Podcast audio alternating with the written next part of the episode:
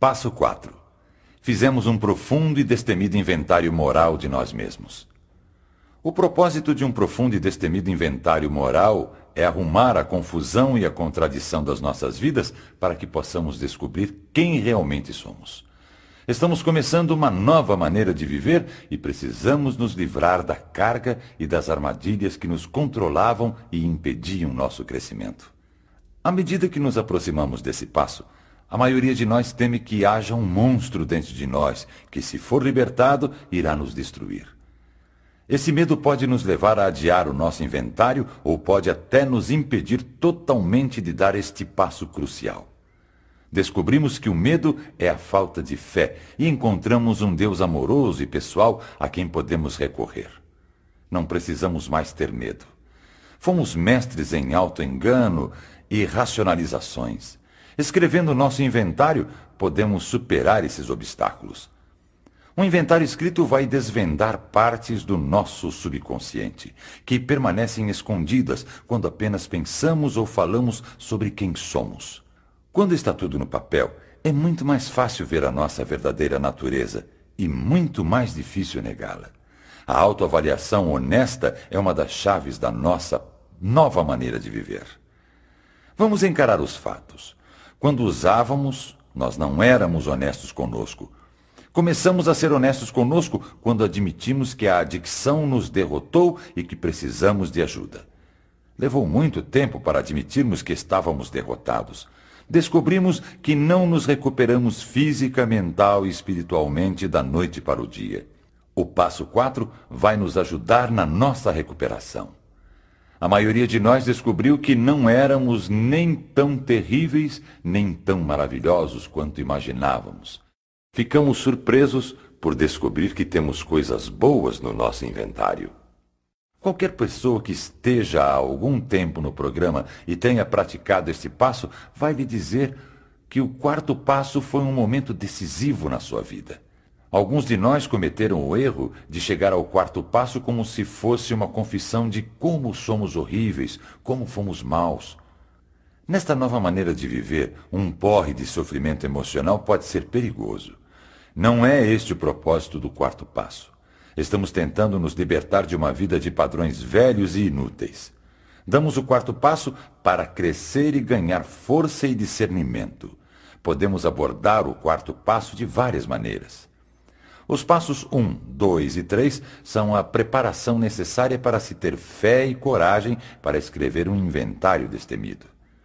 É aconselhável repassarmos os três primeiros passos com um padrinho ou madrinha antes de começarmos. A nossa compreensão desses passos nos deixa à vontade. Nós nos damos o privilégio de nos sentirmos bem com o que estamos fazendo. Estivemos nos debatendo por muito tempo, sem chegar a lugar nenhum. Começamos agora o quarto passo e abrimos mão do medo. Simplesmente escrevemos o melhor que podemos no momento. Precisamos pôr um ponto final no passado e não nos agarrar a ele. Queremos encarar nosso passado de frente, vê-lo como ele realmente foi e libertá-lo para podermos viver o hoje. Para a maioria de nós, o passado era um fantasma no armário. Temíamos abrir aquele armário com medo do que o fantasma pudesse fazer. Não temos que olhar para o passado sozinhos. Agora, nossas vontades e nossas vidas estão nas mãos do nosso poder superior. Parecia impossível escrever um inventário completo e honesto. E era, enquanto estivéssemos trabalhando com o nosso próprio poder. Fazemos alguns momentos de silêncio antes de escrever e pedimos força para sermos destemidos e profundos. No passo 4, começamos a entrar em contato conosco. Escrevemos sobre as nossas deficiências, tais como culpa, vergonha, remorso, autopiedade, ressentimento, raiva, depressão, frustração, confusão, solidão, ansiedade, deslealdade, desesperança, fracasso, medo e negação. Escrevemos sobre aquilo que nos incomoda aqui e agora. Temos a tendência de pensar negativamente e, escrevendo, temos a possibilidade de olhar mais positivamente para o que está acontecendo. As qualidades também têm que ser consideradas se quisermos ter um quadro mais correto e completo de nós mesmos. Isto é muito difícil para a maioria de nós, pois é difícil aceitar que temos boas qualidades.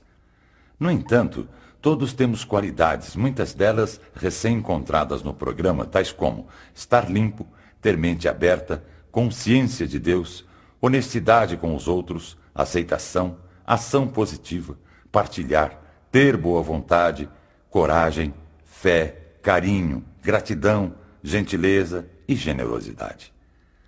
Nossos inventários geralmente incluem os relacionamentos. Examinamos nossa atuação passada e nosso comportamento presente para ver o que queremos manter e o que queremos descartar. Ninguém está os forçando a desistir da nossa miséria. Esse passo tem fama de ser difícil. Na realidade, ele é bastante simples. Escrevemos o nosso inventário sem pensar no quinto passo. Trabalhamos o passo 4 como se não existisse o passo 5. Podemos escrever a sós ou perto de outras pessoas, como for mais confortável para nós. Podemos escrever muito ou pouco, o quanto for necessário. Alguém com experiência pode nos ajudar. O importante é escrevermos um inventário moral. Se a palavra moral incomodar, podemos chamá-lo de inventário do positivo negativo. A maneira de escrever um inventário é escrevê-lo. Pensar a respeito do inventário, falar sobre ele, teorizar sobre o inventário, não faz dele um inventário escrito. Nós nos sentamos com um bloco, pedimos orientação, pegamos a caneta e começamos a escrever. Qualquer coisa em que pensemos é material para o inventário. Quando percebemos o pouco que temos a perder e o quanto temos a ganhar, começamos este passo. Um método prático é saber que poderemos escrever de menos, mas nunca escreveremos demais. O inventário vai se ajustar ao indivíduo. Talvez pareça difícil ou doloroso. Pode parecer impossível. Podemos temer que o contato com os nossos sentimentos vá detonar uma insuportável reação em cadeia de dor e pânico. Podemos querer evitar o inventário por medo de fracasso. Quando ignoramos nossos sentimentos, a tensão é demais para nós. O medo do confronto iminente é tão grande que ultrapassa o nosso medo do fracasso. O inventário torna-se um alívio, pois a dor de fazê-lo é menor do que a dor de não fazê-lo. Aprendemos que a dor pode ser um fator que motiva a recuperação.